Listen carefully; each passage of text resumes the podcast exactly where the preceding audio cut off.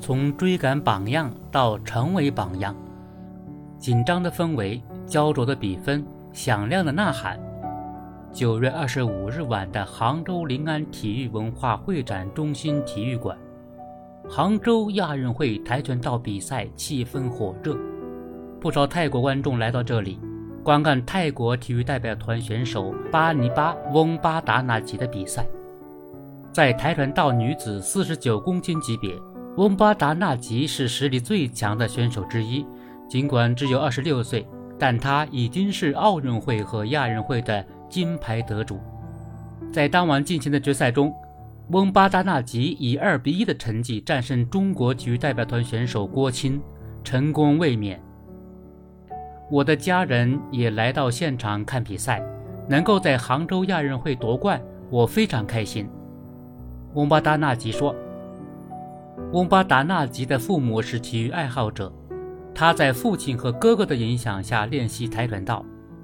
翁巴纳吉曾多次表示，自己的榜样是两届奥运会冠军中国跆拳道选手吴静玉。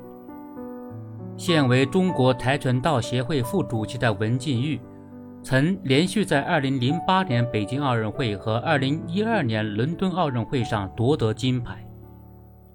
而温巴达纳吉也沿着榜样的脚步，一步步成长，成为世界冠军。二零一六年里约奥运会上，未满二十岁的翁巴达纳吉收获了一枚铜牌。五年之后的东京奥运会上，他终于登上了最高领奖台。如今，翁巴达纳吉已经成为年轻运动员追赶的目标。这是我和他之间的第二次交手。对我来说也是很大的鼓励，督促我不断做得更好。赛后获得亚军的郭钦表示：“榜样的力量激励人心，一名优秀的运动员可以对项目发展起到带动作用。”二零一六年里约奥运会上获得银牌的塞尔维亚选手博格达诺维奇就表示，自己最常看的就是吴禁玉的比赛录像。